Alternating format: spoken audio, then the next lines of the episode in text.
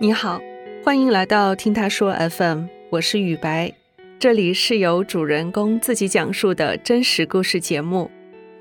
我们在一个多月前啊做过一期节目，标题是“威胁式告白”，他的追求吓到我了。主人公讲述了他被陌生男子恐怖追求的故事。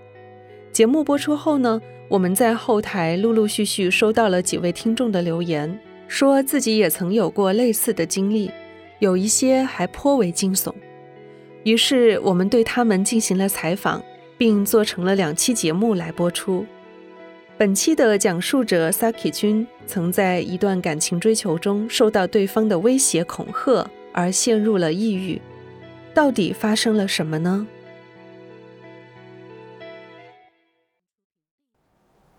我叫 Saki 君。今年二十七岁，我来自广西柳州，目前在广东。刚上大学的时候，我加入了学校的一个话剧社，他当时是话剧社的一个社长，他比我大两届，就叫他麦师兄吧。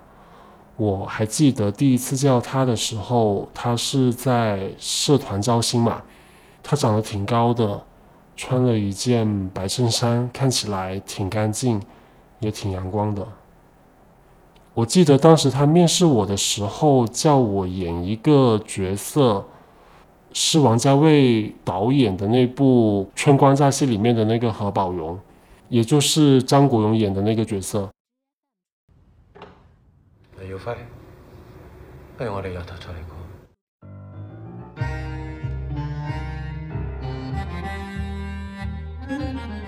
那时候他在现场指导了我一下，就从他的眼神里，我是能感觉出来，他对我好像是有那么一点点意思。后来我很顺利的加了社团之后，我们的接触也越来越多了。之后他有一次跟我讲说：“哎，师弟，你最近有没有看那个什么什么电影？说要找我探讨一下表演。”一起去看电影啊，吃饭什么的。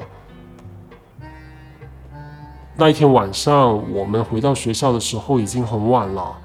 下车之后，他送我回到宿舍楼下的时候，呃，我们学校后面都会有一个林荫小道嘛，那边的灯光是比较昏暗的，整条路上也没有什么人。他突然停下来，他就说：“哎，师弟，你知道吗？”就就有点狗血吧。当时我听到这里的时候，我心里面就有点砰砰砰的。我当时我心想：“Oh my god，他该不会是想要……就结果真的，他就跟我说我喜欢你，就这样被表白了。”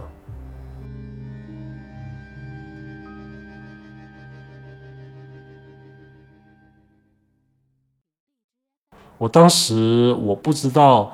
应该有什么样的反应？周围也没什么人，我就跑开了。我一直跑，一直跑，跑跑回了宿舍去，一口气跑了五楼，冲进了宿舍里面。我舍友就问我说：“你怎么了？慌慌张张的，还问我是不是被人追杀了。”冷静下来之后，我觉得自己好像刚刚太失礼了，就给他发了一个微信，我说：“呃，不好意思，我刚刚尿急。”他就说：“那等你上完厕所之后，你可以告诉我，你愿意做我的另一半吗？”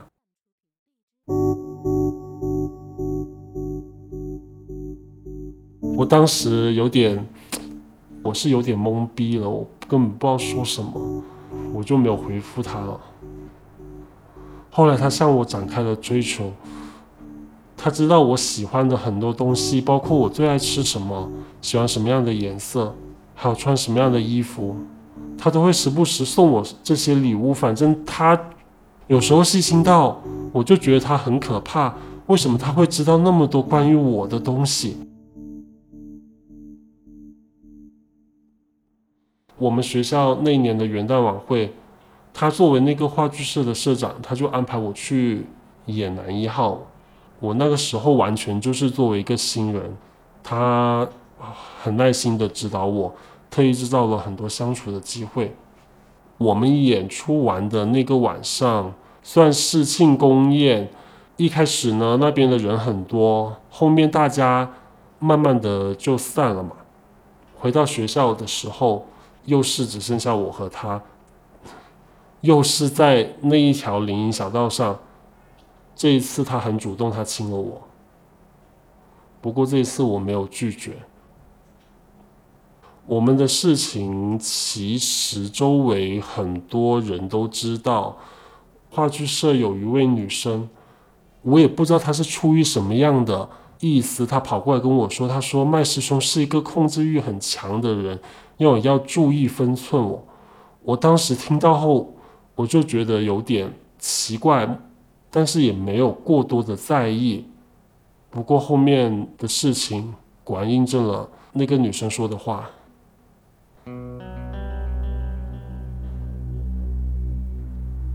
麦师兄在学校附近村子里面，他租了一个房子嘛。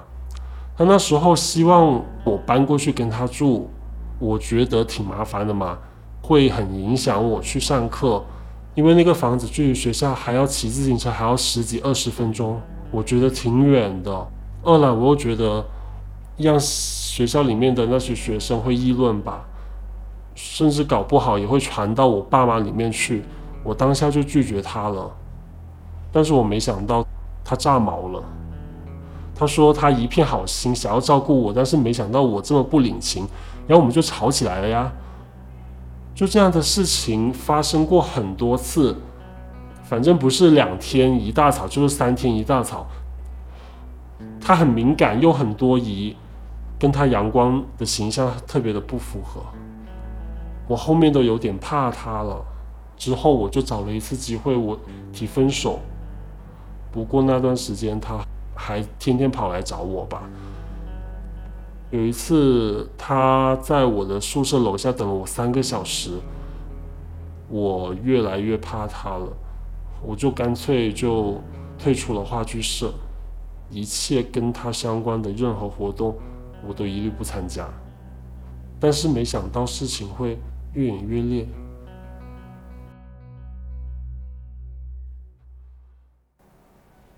那一天是他的生日，他组织社团里面的小伙伴去他出租房里面开轰趴。那一次他打电话来邀请我，因为我不太想跟他再有什么接触了，我就就说我第二天有个考试要复习。但是我没想到他直接在电话里面骂我傻逼。当时他情绪很激动，还说说想要弄死我。我当时感觉到他整个人都要失控了。我挂了电话，他又打来，一直打了十几个。接下来之后，他又换了一种态度。他说对不起，希望我原谅他，他想好聚好散。但让我给他一个面子，陪他过完这次生日之后，他以后不会再打扰我了。没办法呀，我当时其实也心软，主要是听到他说以后不再烦我了，我就去了。不过这好像又是一个很错误的一个决定，我的噩梦就从那个时候开始的。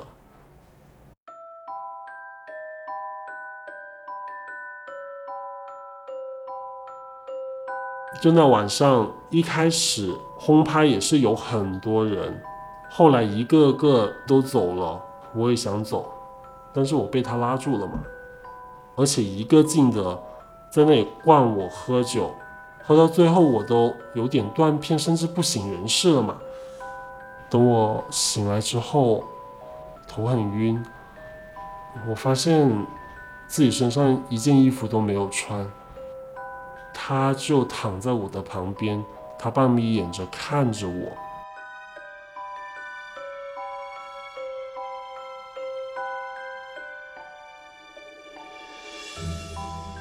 我那个时候，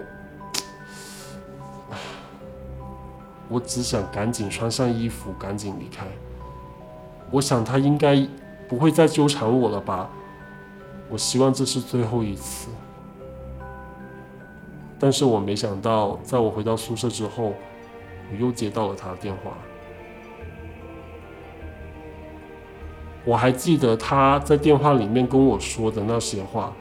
每个字都像一把刀一样。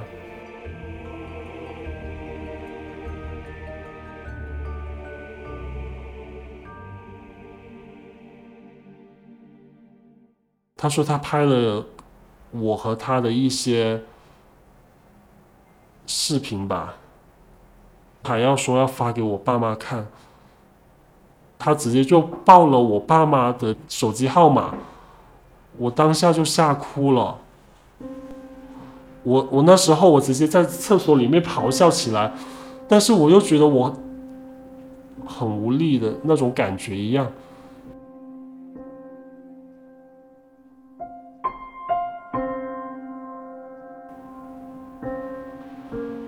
我的家庭又是那种比较保守、很传统的。我根本就不能出柜，我也无法想象我爸妈知道后会是什么样的结果。我真的很恨他，但我又感觉自己的命运在被他握在手里。他一时说要跟我同归于尽，一时又说要去找我的家人，一时又给我送各种各样的礼物，直接塞到我的宿舍里。还有一次，他还给我送了一把瑞士军刀。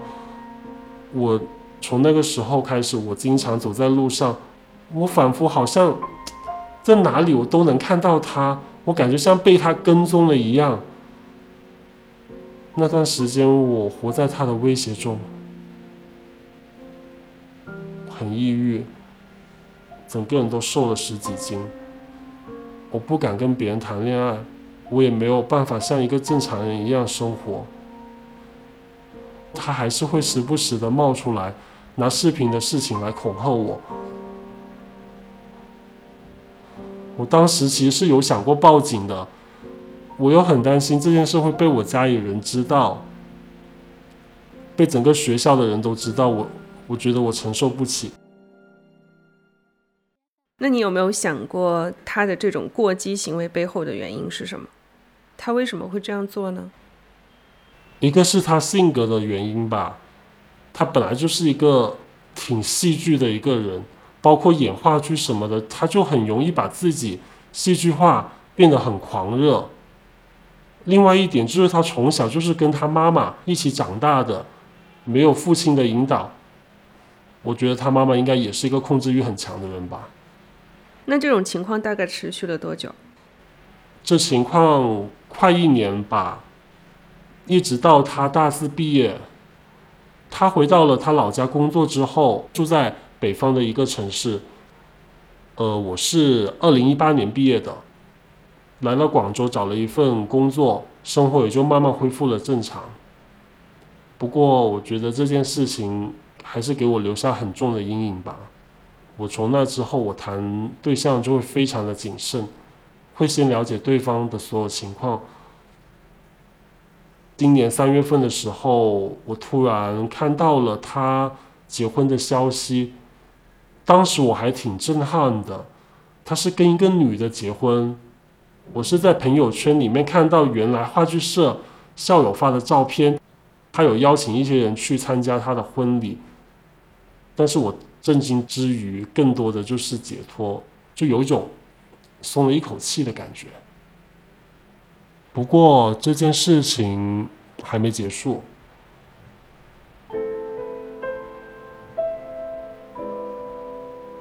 没过几天，我就接到了他的电话。看到那个号码，我手就发抖啊。但是又不能不接起来。我，我以为他又是来威胁我的。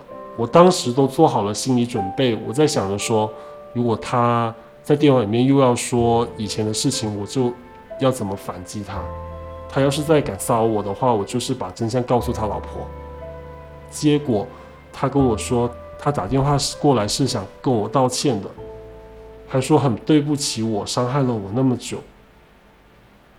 他告诉了我真相，他说那个私密的视频是他编造的。其实那天晚上我只是喝多了睡着了，我跟他什么事情都没有发生，只是他后来想到了用可以用这个方法来套住我，所以故意脱了我的衣服，就制造这种假象。我听了以后，我失声痛哭了。原来我为了这么一个谎言，抑郁了这么多年。他不断的就向我道歉，说他当年太幼稚了，并且保证他会彻底的在我的生活里面消失。挂了电话后，我在窗前站了好久。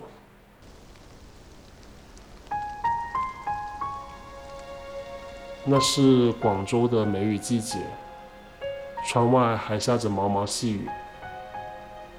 我不知道有一天我会讲出这个故事，就像在讲一个别人的故事一样。可能我是真的释怀了，经历了这些事情，我好像是一夜长大了一样，也敢去面对生活中的很多挫折。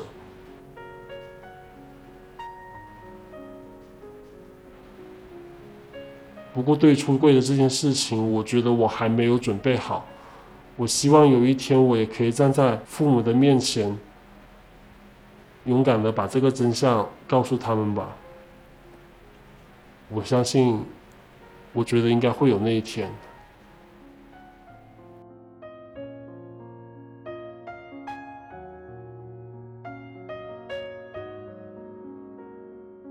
遇到这种追求方式，你会怎么做呢？言情小说里经常编造的霸道总裁爱上我，放在现实中可能会让你毛骨悚然。前段时间，王思聪的霸道追求风波也上了热搜。